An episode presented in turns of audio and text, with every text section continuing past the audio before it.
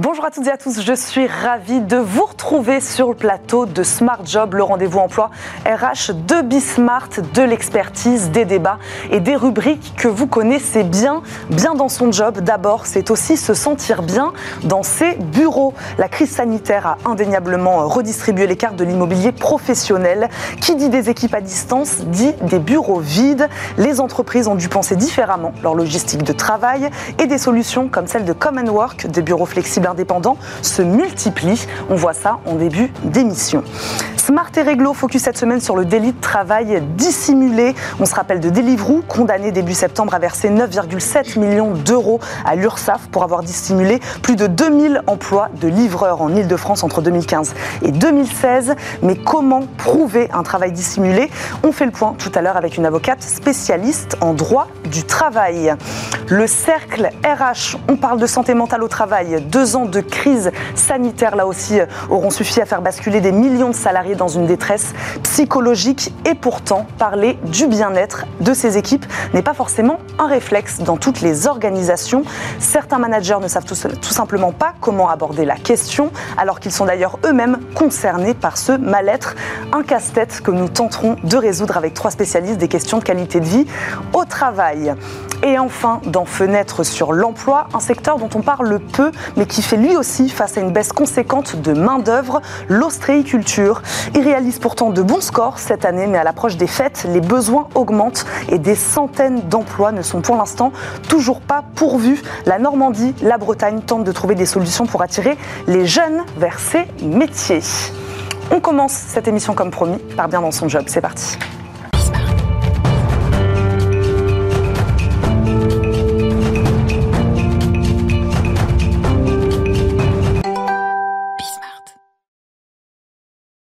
Et si on gérait vos bureaux pour vous, fini la rigidité d'un bail de 3 ans ou 6 ans, la crise du Covid est passée par là. Et il faut le dire, depuis 2 ans, entre télétravail et présentiel, les besoins en bureau des entreprises ne sont plus les mêmes. Elles veulent de la flexibilité et s'adapter plus facilement à ces nouveaux modes de travail. Common Work propose aux organisations des solutions clés en main en fonction notamment du nombre de postes. On reçoit aujourd'hui la fondatrice et CEO de Common Work, Manon Hébert. Bonjour. Bonjour. Bienvenue sur le plateau de Smart Job. Manon Hébert, merci beaucoup d'être avec nous. Je le disais, la crise sanitaire a déclenché une mutation massive de l'immobilier de bureau, des salariés en télétravail, donc des bureaux vides et des charges parfois inutiles à absorber donc pour les entreprises. Quelles sont aujourd'hui, dites-nous, leurs attentes en termes d'espace de travail? Alors, grande question, parce que les attentes sont nombreuses. Mmh. Euh, effectivement, le Covid a complètement accéléré en fait, la transformation qui était déjà en train de s'opérer sur le marché du bureau. Globalement, Common Work, c'est une entreprise qui a 4 ans. Donc nous, on a déjà vu l'évolution du marché déjà qui avait commencé, puisqu'on avait des entreprises euh, qui se retrouvaient insatisfaites entre du coworking, du bail commercial, euh, du coup de la rigidité, du partagé. Non, elles voulaient leur propre bureau avec de la flexibilité. Donc on avait déjà ressenti une grosse tension sur le marché sur des bureaux indépendants dans lesquels on voulait faire venir travailler les collaborateurs dans, dans un ADN d'entreprise. Et là, depuis le Covid, en fait, tout ça, ça s'est accéléré. On voit des nouveaux adeptes, en fait, au flex office, à ces bureaux opérés, puisque depuis, depuis le Covid, finalement, on a des... Euh, avant, c'était beaucoup les startups en mmh. fait, qui venaient chez nous parce que euh, boîte en forte croissance. Aujourd'hui, c'est tout type d'entreprise depuis le Covid qui a pris conscience qu'on avait besoin de flexibilité et qu'en fait, ça existait, ce, ce, type de solution. Mmh. Et que par ailleurs, bah, accéder à des bureaux opérés comme Common Work, ça être aussi une solution de bureau euh, très attractif qui allait donner envie aux collaborateurs de revenir au bureau. Alors expliquez-nous à quoi ils ressemblent ces espaces de travail, ces bureaux indépendants, flexibles, comme vous dites, euh, puisque ce n'est pas du coworking. Hein. Donc expliquez-nous la différence. Alors la différence, c'est que coworking, on est dans des immeubles de bureaux avec des espaces privés ou semi-privés, avec euh, globalement du coup un immeuble partagé euh, réparti. Chez Common Work, on est vraiment sur des plateaux de bureaux indépendants. Donc en termes de contrat, ça va être la même chose qu'en coworking. On va retrouver le contrat de prestation de service, donc qui est flexible et sur des durées quand même de moyenne durée, on est plutôt sur du 12 mois, on est sur des boîtes qui veulent quand même s'inscrire dans des bureaux qui sont chez eux, donc on ne parle pas du tout de solutions euh, temporaires à la journée, hein. on parle de bureaux sur 12 mois. Et à quoi ça ressemble? En fait, on a des plateaux de bureaux euh, pour les plus petits de 100 mètres carrés, pour les plus grands de 2000 mètres carrés, dans lesquels qui vont être complètement aménagés, avec des espaces de travail, des salles de réunion, des très grands espaces de vie.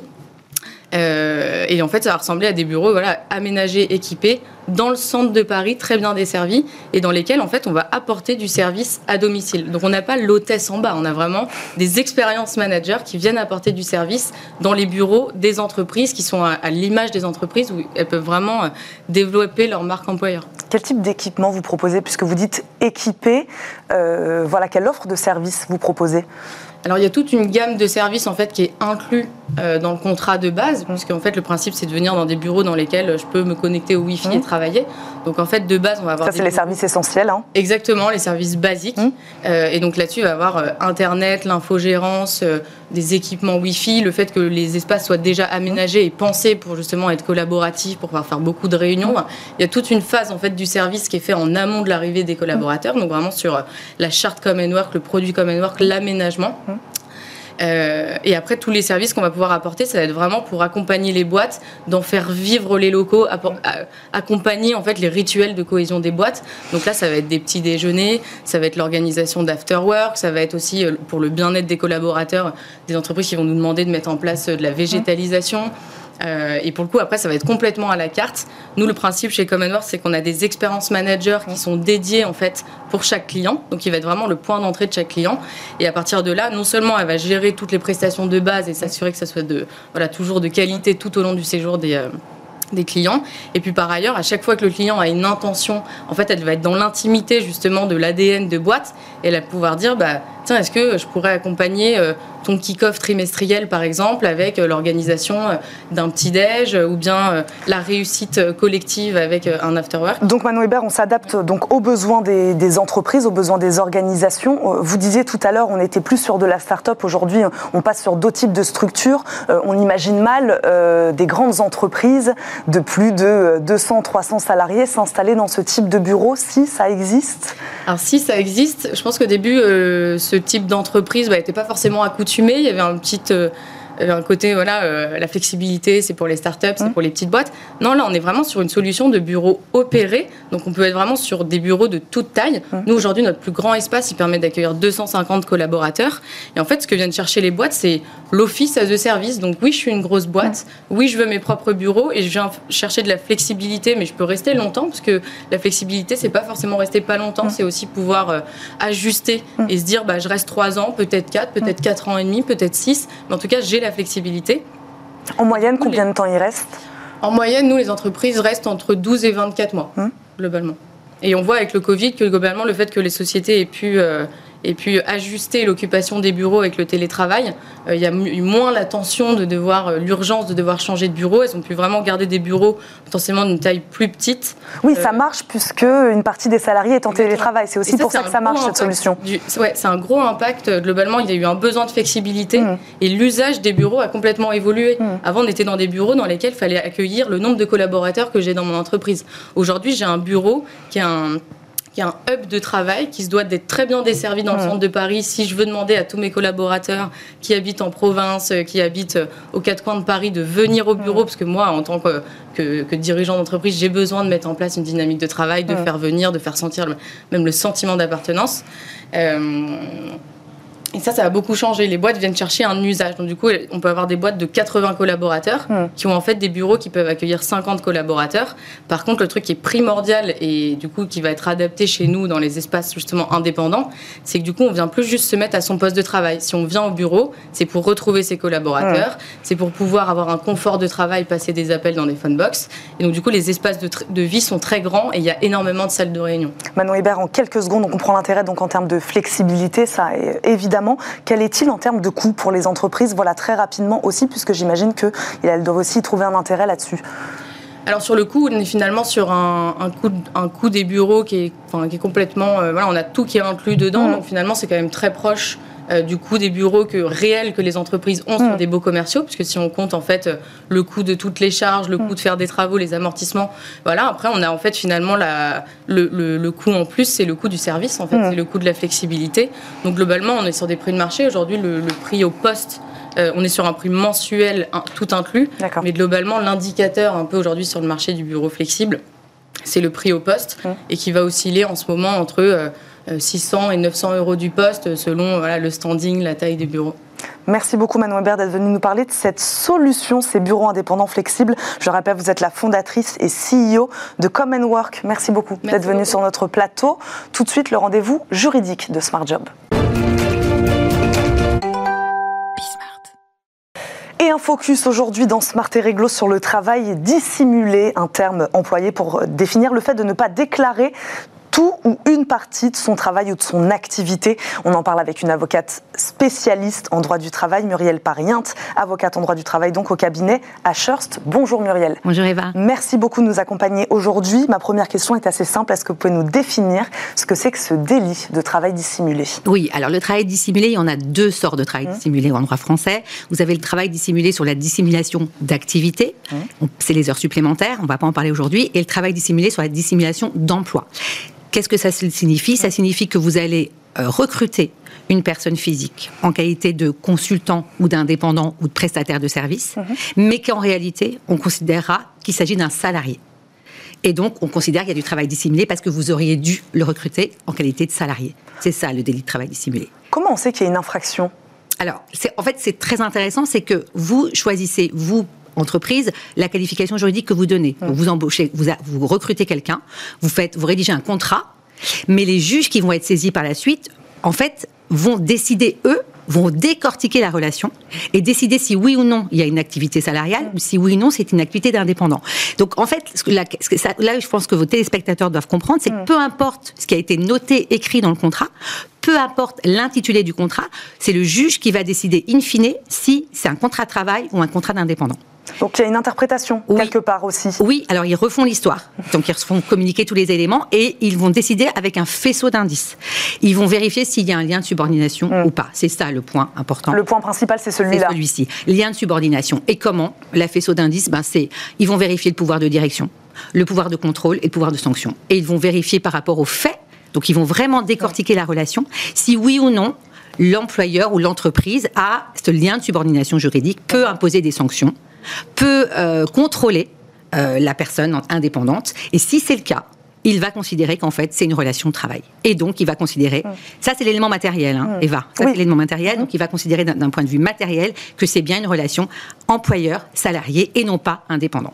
Et donc après, il y a l'aspect moral, c'est ça? Voilà. Donc le travail dissimulé, c'est deux aspects. C'est l'élément matériel et après, c'est l'élément intentionnel.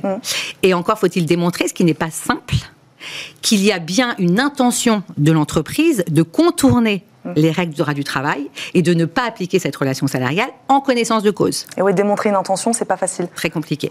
Mais on a bien vu, nous, la jurisprudence récente de la Cour de mm. cassation et des cours d'appel, ils y arrivent assez, assez facilement mm. finalement. Bah, ils vont étudier les pièces et ils vont se rendre compte que finalement, l'employeur qu'ils vont considérer comme l'employeur savait parfaitement que c'était une relation de travail parce mm. que connaît les règles de droit et finalement a décidé de contourner la législation du travail pour passer sur l'indépendance et donc va considérer qu'il y a un travail dissimulé. Donc élément matériel, hmm. élément intentionnel. Et les sanctions sont importantes, comme euh, vous l'avez rappelé tout à l'heure, c'est qu'on a non seulement des infractions pénales, c'est une chose, donc un emprisonnement avec sursis et puis parfois des amendes, mais il y a surtout l'URSSAF. Mm. Et ça, c'est un point important. Parce que quand vous avez. Les amendes peuvent être parfois très élevées, ouais. Alors, c'est pas des amendes, ça, des amendes, c'est au niveau pénal, mais au niveau de l'URSSAF, c'est qu'ils vont, à partir du moment où vous requalifiez un contrat de travail, toute la rémunération que vous avez versée à votre indépendant est requalifiée en salaire, et vous allez devoir payer des charges sociales sur ces salaires pendant trois ans. Et les montants sont stratosphériques, on parle quand même 48%, c'est 48% de la rémunération.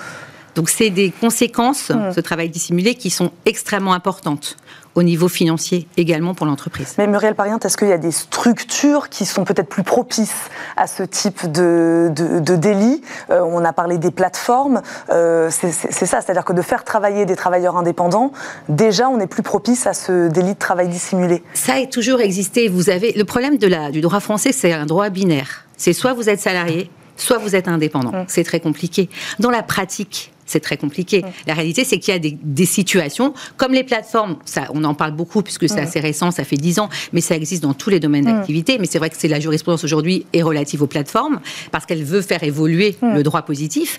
Et c'est vrai qu'on est dans une situation, à mon sens, qui est mixte. On n'est pas complètement dans du droit du travail, mais on n'est pas complètement dans le droit de l'indépendant. Et donc, euh, bah, vous avez le problème de ce droit français qui est très rigide et très figé. C'est soit un droit du travail, soit le droit de l'indépendant. Et parfois, les les, ce qui se trouve au milieu n'est pas compris par la loi. Donc c'est assez compliqué. Qu'est-ce qu'on fait C'est un peu dans le cas dont on est aujourd'hui. Et qu'est-ce qu'on fait quand on est avocate alors?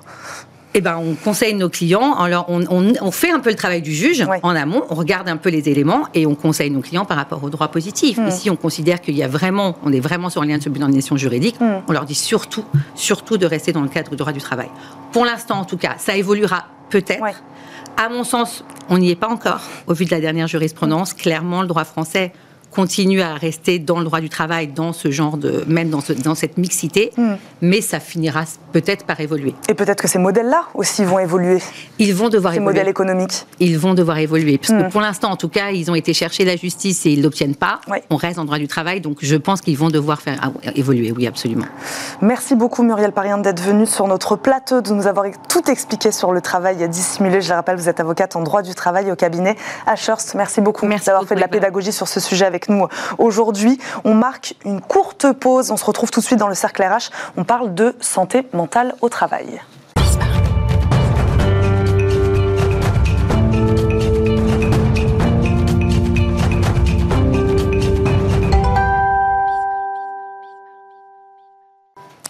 De retour dans Smart Job au programme de ce cercle RH, la santé mentale, grand tabou des organisations et pourtant le pivot des nouvelles attentes des salariés. Selon une étude Malakoff Humanis réalisée en septembre 2021, ils sont 43% à estimer que leur entreprise ne prend pas assez en compte les situations de souffrance psychologique qu'ils vivent.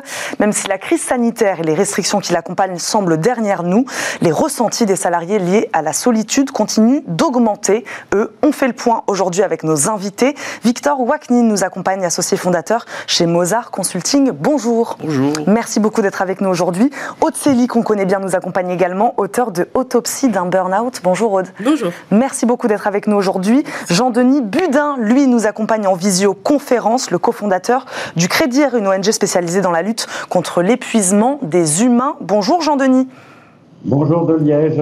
Bonjour de Paris, merci beaucoup de nous accompagner à distance. Jean-Denis, euh, Haute-Célie, on a l'impression que tous les voyants sont au rouge depuis le début de la crise sanitaire, euh, des salariés épuisés qui se sentent de plus en plus seuls. Dans quelle mesure les entreprises elles ont pris conscience de cette situation aujourd'hui? C'est vrai qu'on les sent peut-être un peu dépassés. Pour être honnête, je pense qu'elles n'ont pas eu le choix. Mm. Euh, les choses avaient déjà mal avant, donc euh, la crise. Donc la crise n'a fait qu'accentuer euh, les choses. Euh, le télétravail, vous avez dit un, mot qui est très important, c'est la solitude. L'isolement aujourd'hui, c'est probablement une des problématiques les plus importantes mm-hmm. à, sur laquelle il faut agir rapidement, hein, bien sûr. Et, et c'est vrai qu'aujourd'hui, il faut que les entreprises prennent conscience, parce que c'est pas compliqué, les salariés vont craquer. En fait, et, je sais pas si vous imaginez, les personnes qui craquent, c'est les personnes qui sont les plus investies, les plus impliquées, les plus enthousiastes. Les bons éléments. Voilà, donc si elles veulent être pérennes sur mm. du long terme, parce qu'elles ont tendance à penser à J plus 1 ou M plus 1, on va dire ça comme ça, il va falloir faire attention à leurs salariés. Victor Wactini, on n'a peut-être jamais hein, autant parlé de détresse psychologique des salariés ces deux dernières années, et pourtant, euh, au sein de son organisation, ce n'est pas, pas forcément un réflexe justement d'en parler.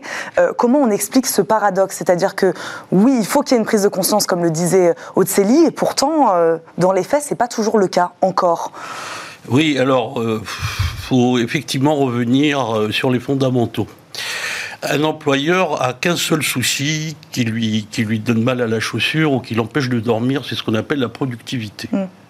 Donc tant que vous ne lui démontrez pas qu'un risque social a impacté sa productivité, les lignes ne vont pas bouger. C'est par ce prisme-là qu'on va le convaincre, le manager. En tout cas, en, tout cas alors, vous avez cité un mot formidable, c'est le manager. Mm. Et on verra que je dirais aujourd'hui, le, le, management est complètement à réinventer.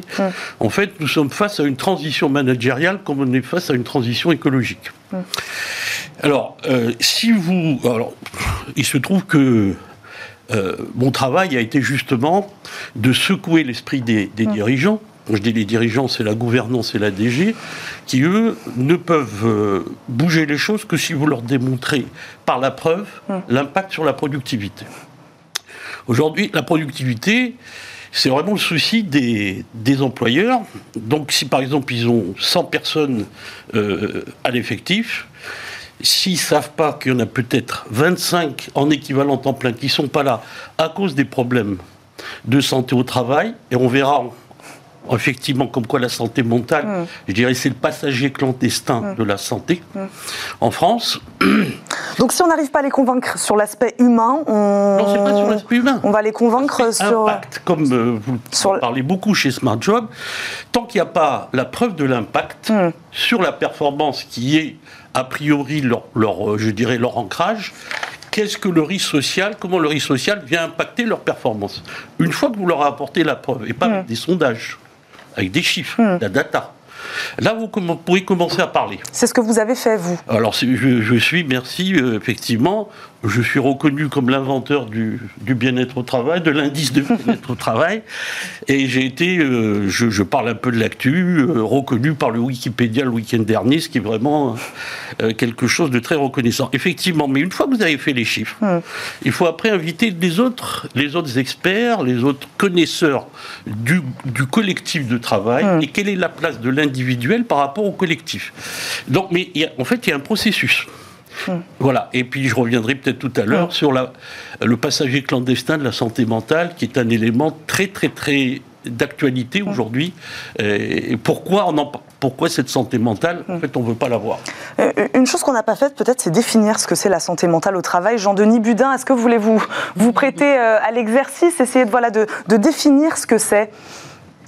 Alors, très volontiers. Et il y, y, a des problèmes de vocabulaire parce que quand on parle de santé mentale, c'est un peu une expression repoussoire pour certaines personnes qui se disent tout de suite ah ben moi je suis pas fou, euh, j'ai pas de problème psychologique majeur. Donc euh, au crédit depuis dix ans on travaille euh, sur ce genre de choses et on remplace la santé mentale par la santé du cerveau parce que c'est finalement le point principal. C'est quand il y a un problème de santé mentale, c'est qu'il y a des dysfonctionnements au niveau du cerveau qui peuvent être euh, des pathologies ou qui peuvent être euh, le, résultat d'un épuisement. Et je rejoins pleinement Aude quand elle parle de, la solitude. Je rajouterai le sommeil. Euh, il y a eu une très grosse dégradation du sommeil à nouveau pendant la pandémie, avec beaucoup d'addictions numériques. Hein. On manquait terriblement d'autres loisirs. À partir de là, vous avez la majorité de la population active qui dort nettement moins que les 8 heures recommandées par les médecins. Et ça, ça pose un gros problème. Donc vraiment revoir le vocabulaire. On va même jusqu'à éviter de parler de psychiatre au crédit. On appelle ça un cervologue. On a ici euh, un, organe qui est un ordinateur magnifique, mais qui a des faiblesses, qui marche moins bien quand on est épuisé. Et euh, c'est ça qu'il faut prendre en compte. Donc vraiment santé du cerveau, cervologue. Et puis même on va plus loin parce que le terme de burn-out est aujourd'hui galvaudé. Nous, on l'a remplacé avec l'équipe médicale par l'ECE, effondrement cérébral par épuisement. Mais tout se passe au niveau du cerveau. Haute j'aimerais évidemment vous faire rebondir sur ce que vient de dire Jean-Denis Budin sur le burn-out, euh, expression galvaudée, ou en tout cas la manifestation la plus commentée aujourd'hui de, ce mal-être euh, au travail. Euh, est-ce que c'est vraiment la pire? Vous, expliquez-nous les raisons qui vous ont fait basculer dans cette, dans cette situation, puisque vous avez écrit un livre, je le disais, Autopsie d'un burn-out. voilà, sur, sur cette question-là, vous, où vous vous positionnez? Alors la question de, de l'épuisement professionnel, c'est important effectivement parce que le mot burn-out est non seulement galvaudé, mais en plus il veut rien dire aujourd'hui. Euh, il faut comprendre que déjà c'est un processus et que c'est pas un processus qui arrive du jour au lendemain. Euh, il y a des étapes euh, avant de, de s'effondrer et aujourd'hui il y a une difficulté même pour les médecins de détecter justement cette euh, pathologie du travail parce que c'est même pas une maladie aujourd'hui ou en tout cas une maladie professionnelle qui serait reconnue par rapport à l'employeur. Donc aujourd'hui le burn-out pour que tout le monde comprenne avec mmh. le, ce mot-là. Mais la stratégie contre justement ce, ce, phénomène-là, c'est pour moi en tout cas avec euh, quatre familles de protection que, que je dis, c'est un, c'est l'observation parce que euh, on voit que la personne se, se dégrade, qu'elle est de moins en moins bien, qu'une personne qui était hyper motivée, hyper euh, impliquée devient de moins, enfin, est dans le retrait, parfois irritable. Ensuite, vous avez l'écoute, donc l'écoute c'est très important parce qu'on entend les personnes dire que elles vont pas bien, qu'elles sont moins motivées, qu'elles ont envie de partir. Vous avez aussi le lien social parce qu'à partir du lien, on arrive à protéger les personnes et puis il y a le fait de libérer euh, la parole, parce que libérer la parole, c'est probablement un des sujets, en plus on en parle depuis les lois Auroux, mais quand même, c'est grâce à l'expression des personnes qu'on va pouvoir détecter quel est le problème. Et euh, je sais très bien que mes collègues aussi connaissent, mais il y a une différence entre le travail prescrit, donc, euh, qui est la descriptive de job, et le travail réel. C'est sur le travail réel qu'on va pouvoir agir de manière précise, de, de qui, qui est concrètement en contact avec le salarié et qui là va avoir une puissance d'action phénoménale. Sur ces signaux-là, euh, Victor Watine ces signaux-là que, ah que, peut prévenir hein, finalement l'employeur, le manager dans, la, dans la séquence de prévention globale telle qu'elle est, telle qu'elle est connue dans le monde par les, ceux qui s'attaquent à, la théorie des risques et des dangers, euh, le risque social que l'on vit mm. euh, n'échappe pas à ce problème, comme un Covid ou comme euh, la drogue ou comme le tabac. En fait, il y a quatre étapes dans la prévention. Vous avez la première étape, c'est prédire. Et pour prédire, comme on l'a fait par le virus, pour prendre un exemple récent, bah, il faut modéliser ce phénomène. Si vous ne le modélisez pas en fonction des classes sociales, des âges, des régions, euh, des impacts, des, des, des, effets secondaires, donc il faut modéliser pour pouvoir prédire. Voir comment ça s'est ajusté, comme la météo, etc. Donc on prédit, première étape. Deuxième étape qui est extrêmement importante, c'est éviter. Bah, il faut d'abord comprendre les causes qui ont amené à ça comme le disait Aude.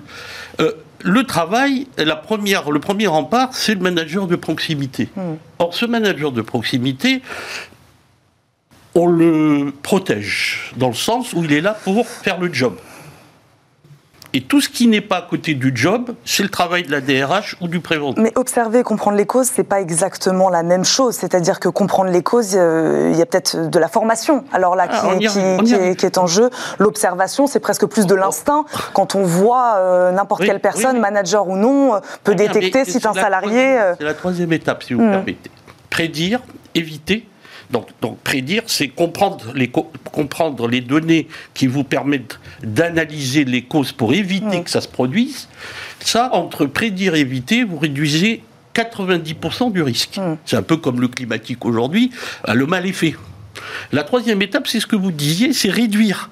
D'ailleurs, on va former les, parties prenantes à, c'est exactement comme le Covid, à ne pas que ce risque se développe. Mhm. Et puis la dernière étape, c'est compenser. C'est quand les psys, les experts, les préventeurs, les associations viennent accompagner les personnes pour réduire, mhm. malheureusement, compenser la situation où ils sont déjà. Mhm.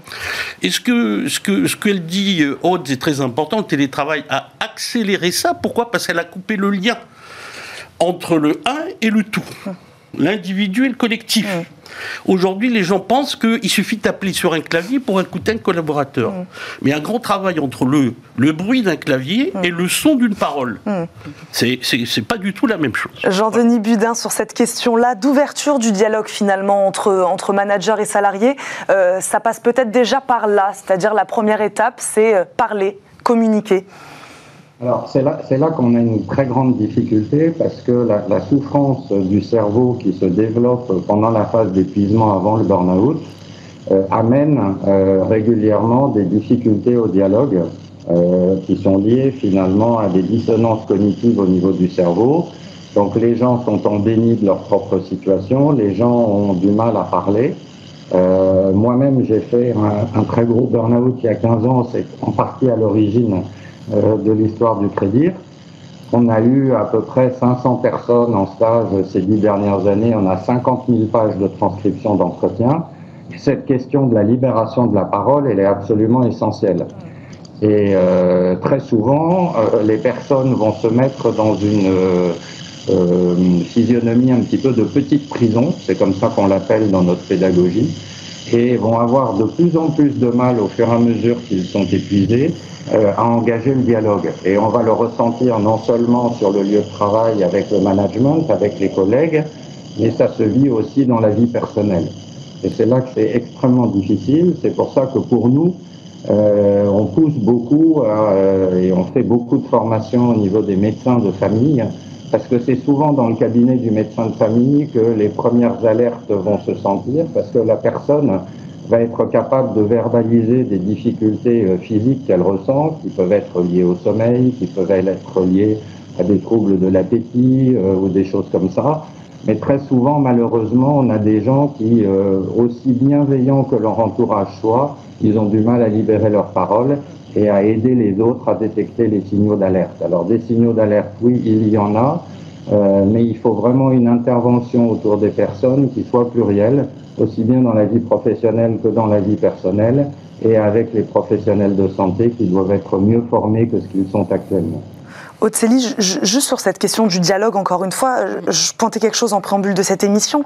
Euh, comment bien en parler lorsqu'on est manager, alors que peut-être nous aussi, on est concerné en tant que manager par ce mal-être au travail, mhm. puisqu'on l'a vu, les cadres et managers euh, étaient particulièrement euh, en détresse psychologique, eux aussi, ces deux dernières années. Mhm. Voilà, il y a ce paradoxe-là aussi et cette question-là qui est difficile. Alors c'est difficile, mais c'est salvateur et c'est essentiel pour moi, parce que aujourd'hui, le manager de proximité, donc on utilise mot mm. proximité, c'est justement eux qui vont être pro, en première ligne, qui vont. On parle d'observation, on parle d'écoute depuis tout à l'heure, que ça se voit, que ça s'entend. Donc si on ne s'occupe pas des, euh, des managers, et aujourd'hui les managers euh, sont quand même pas mal décriés. On critique beaucoup les managers. Euh, là, le télétravail a accentué ça parce que le manager s'est retrouvé du jour au lendemain quasiment à distance. Donc parfois déjà, en étant proche, les managers ont parfois eu des comportements qui n'étaient pas les plus à même d'être dans le bien-être. Mais là, en plus, et qui c'est limite pas de leur faute, parce qu'il fallait, on n'a même pas eu le temps même pas eu le temps de les préparer au final. Donc là où parfois, il faut comprendre aussi que la souffrance, elle peut être liée aux difficultés que, que j'ai. Et du coup, il y a un aspect un peu euh, boule de neige. Euh, il y a beaucoup de managers qui euh, aimeraient faire bien leur travail. Moi-même, j'ai été en RH, donc je ne rêve, enfin, je ne rêvais que d'une chose, c'était de bien faire mon travail, m'occuper des gens. Et en fait, je n'avais pas les moyens et même je n'avais pas le temps. Parce que je pense que on oublie une donnée aujourd'hui, c'est le temps, c'est l'urgence, c'est euh, l'obligation d'être toujours plus, toujours plus vite, euh, d'ailleurs toujours plus, plus fort. Euh, aujourd'hui, dans les entreprises, il y a même des programmes qui s'appellent des programmes de, de haut potentiel, de top management. Donc déjà que depuis qu'on est en maternelle, on nous donne des bons points pour dire allez, il faut y aller, etc. Même dans l'entreprise, on anime encore plus ça. Et effectivement, les managers se retrouvent confrontés à des difficultés. Et la seule façon pour que eux puissent agir de manière efficace, c'est qu'ils sachent ce qu'est les risques psychosociaux, ce qu'est l'impact euh, du travail quand il n'est pas euh, bien euh, connu ou bien animé. Et à partir du moment où on sait, je dis souvent que informer et être informé, c'est la meilleure prévention. C'est la meilleure prévention. Parce que je sais ce qui peut se passer si je ne fais pas et je repère tout de suite ce qui ne va pas. Si je ne sais pas que la personne qui me dit j'ai mal au ventre, que je suis fatiguée, que j'ai mal au dos, que j'ai une névralgie, etc., si elle, elle, ne sait pas que ça peut être une conséquence du stress chronique, malheureusement, le salarié va dégringoler et manager dans le même sens aussi d'ailleurs. Pour revenir sur les solutions, il nous reste très peu de temps. Euh, ouvrir le dialogue, communiquer, évidemment, se former à cette, à cette question-là. Euh, on retrouve aussi beaucoup cette question, vous en avez parlé plusieurs fois, du télétravail, cette question de la flexibilité. Un manager, euh, ça peut être une solution, donner de la flexibilité à son salarié. Hum. En l'occurrence, on a l'impression que ces deux dernières années ont fait l'effet inverse, puisque les salariés en télétravail se sont sentis finalement très isolés et très seuls. Victor Watkins, c'est difficile donc de trouver le bon équilibre. Quand on est employeur, on croit faire une, bonne chose en mettant son salarié en télétravail, en lui donnant plus de flexibilité. Et en même temps, on crée un sentiment euh, de solitude et, d'épuisement chez lui. votre question, ce qu'a dit Aude. Aujourd'hui, il y a un buzzword qui est euh, j'ai pas de bande passante, j'ai pas le temps. Euh, on a, nous, des clients qui nous appellent 5 ans, 6 ans après, une fois que les RPS sont là ou le burn-out est là. En fait, ils n'ont pas le temps. Donc, il saute sur les solutions. Comment? Avant de poser la question du pourquoi. Et pour poser la question du pourquoi, il faut leur montrer un peu l'impact. Qu'est-ce que ils ont trois obligations santé, sécurité, employabilité. C'est dans le code du travail, article 41-21 pour santé sécurité, article 63-21 pour l'employabilité. Aujourd'hui, tiens, on parle d'employabilité. On n'arrive plus à les tenir, ils partent. Ben, essayez de ne pas les faire les laisser partir avant d'avoir des problèmes de recrutement. Donc on voit déjà, nous, on part la loi. Hmm. L'impact sur la productivité, le coût du mal-être au travail, on publie notre étude hmm. sectorielle avec les datas publiques depuis plus de 10 ans. Ah, les la dernière étude de 21, c'est 11 660 euros en coût direct et indirect par salarié en moyenne en France. Hmm. C'est 12 points du PIB national. La santé globale, physique, mentale, et euh, la santé relationnelle, c'est trois santé, la santé globale, c'est 12% du PIB. Mmh. Aller gagner un point de PIB aujourd'hui sur l'industrie, le, commerce, la productivité, alors que la qualité de, la santé, la qualité de vie et les conditions de travail peuvent vous faire gagner jusqu'à 5 mois, simplement en analysant les choses, en ayant la volonté d'aller jusqu'au bout. Donc c'est cet éclairage hmm. complet qu'il faut faire avant de sauter aux solutions. Et des solutions, on a. On parler des risques psychosociaux. il, nous reste quelques secondes, hein, je ah, vous... les risques psychosociaux, il y en a huit. Hmm. On les enseigne depuis 2010. Hmm. On les enseigne partout. C'est même dans les appels d'offres de tous les employeurs. Très bien. Sur les huit risques psychosociaux, il y en a quatre qui correspondent à la santé mentale. Hmm. Le stress chronique, le harcèlement, la dépression, le burn-out, je rajouterai un cinquième, les, tentatives de suicide. Mais simplement, c'est l'affaire de la DRH, c'est l'affaire des médecins, c'est pas l'affaire du manager. Donc, il faut... Alors que c'est l'affaire de tout le monde. Alors que c'est l'affaire de tout le monde. Voilà. Bien, bien dit encore plus. On va terminer là-dessus. Merci beaucoup à tous les trois d'être venus sur ce plateau, d'avoir parlé de ce sujet éminemment important. Victor Watkin, je rappelle, vous êtes associé fondateur chez Mozart Consulting. Otseli, merci beaucoup d'être venu nous voir. Je rappelle, vous êtes auteur de ce livre Autopsie d'un burn-out. Jean-Denis Budin, merci de nous avoir accompagnés à distance. Je rappelle, vous êtes le cofondateur du Crédit. Merci de nous avoir accompagnés. Merci à tous les trois. Tout de suite et comme chaque jour, on termine cette émission par fenêtre sur l'emploi.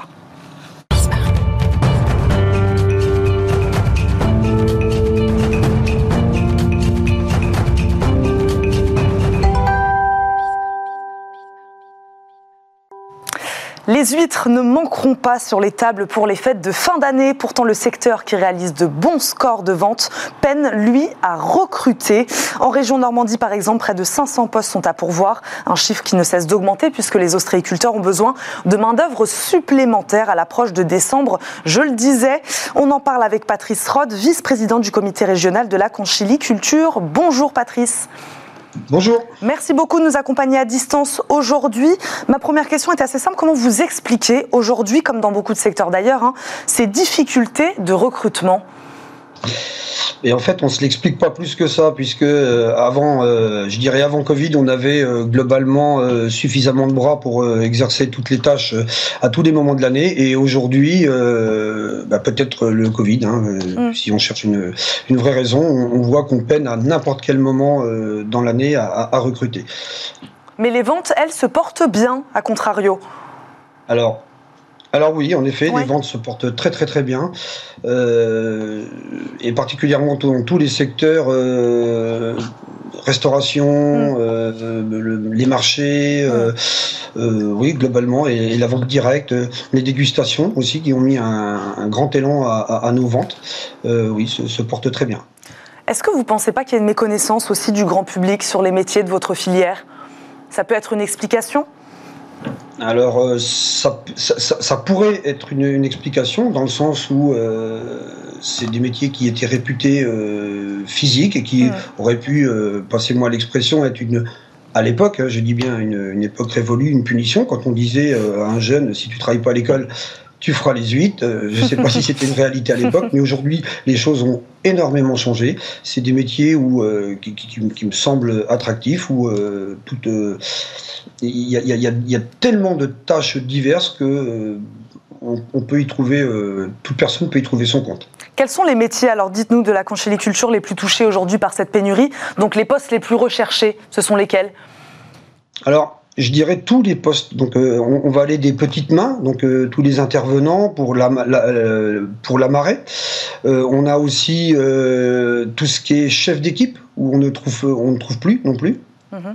Et puis, moi, je pense un des pires, c'est les nos successeurs aussi, de gens qui veulent s'engager dans l'entrepreneuriat pour peut-être reprendre des entreprises et des choses comme ça où là, euh, dans nos métiers, c'était plutôt de, père en fils. On voit bien que euh, ça, se, tarit tout doucement et qu'on euh, n'a pas de nouveaux qui arrivent pour reprendre nos activités. Patrice Rode, pour qu'on comprenne bien, combien de postes vous revendiquez dans la filière pendant l'année, par exemple, et pendant les fêtes? C'est-à-dire qu'à combien vont s'élever vos besoins dans quelques semaines? Voilà, pour qu'on comprenne bien. Alors aujourd'hui, la filière, elle représente en Normandie, hein, je parle, hein, je parle pour ma région, euh, environ 27, 27 000 tonnes d'huile produites pour 3 mmh. 000 euh, salariés directs mmh. et euh, 6 000, euh, à minima 6 000 indirects. Et je pense que euh, pour Noël, il y a besoin d'un surplus de 1000, 1500 personnes dans nos entreprises sur les mois de novembre et décembre. Vous avez lancé, je crois, une campagne de recrutement juste avant l'été. Est-ce qu'elle commence à payer ses fruits? Pas plus que ça.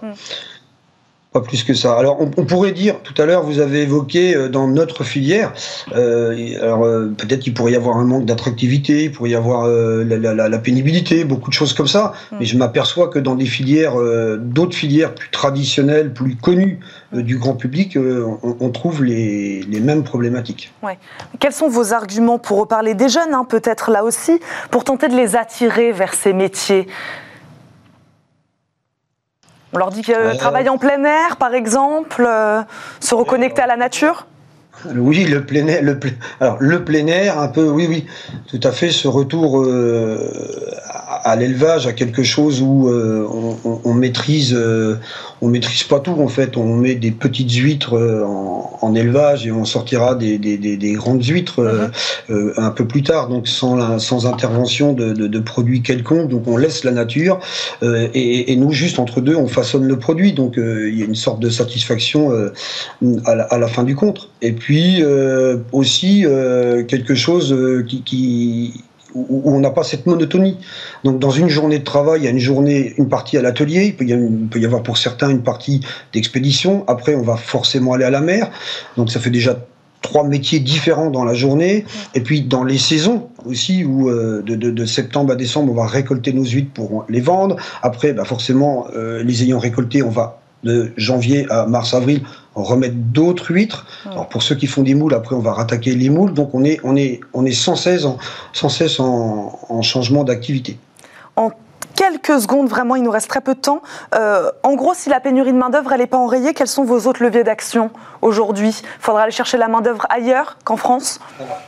Oui, ça, ça, ça, peut être ça. Ça peut être aussi d'aller chercher sur, au vu de la conjoncture euh, euh, actuelle, euh, mmh. peut-être des gens, on voit bien qui ont un pouvoir d'achat diminué, qui vont aller chercher un petit peu plus tous les mois, donc des, des, jeunes retraités, de, de, tout ce genre de public. Et sinon, ben, à un moment, comme toutes les entreprises, ça sera, c'est un peu la fatalité, et, et puis se résigner, donc peut-être produire moins, et voilà. En tout cas, nous, on espère les avoir, ces huîtres à Noël sur nos tables. Merci beaucoup, Patrice Rod, d'être venu, euh, de nous avoir accompagnés à distance. Je rappelle, vous êtes le vice-président du comité régional de la Conchili-Culture. Merci beaucoup de nous avoir parlé aujourd'hui. Merci à vous, évidemment, de nous avoir suivis. Vous l'avez compris, c'est la fin de cette émission. Merci à Nicolas Juchat qui m'a aidé euh, à la préparer. Moi, je vous dis euh, à très vite, mais même je vous dis à tout de suite dans Smart Education. Je vous souhaite une très bonne journée à tous sur Bismart.